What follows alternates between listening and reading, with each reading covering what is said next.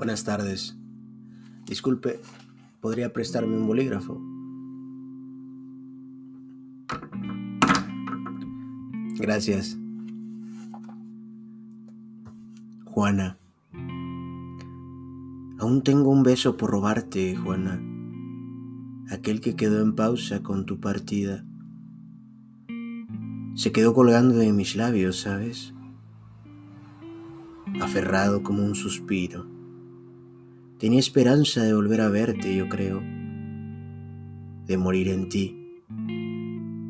De cumplir su cometido porque se aferró tan fuerte que volvió a sembrarse en mi alma.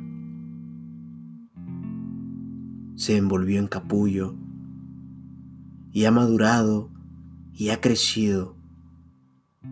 Fiero, bravo, rencoroso, para esperarte tras la esquina. De un abrazo fuerte, Juana querida.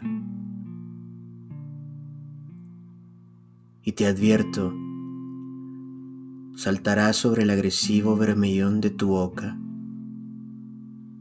fugaz, pero tan vivo, impetuoso, vehemente, tan inclemente que en los noticieros le llamarán por un nombre y habrá sido tú, el sitio en que haya tocado tierra.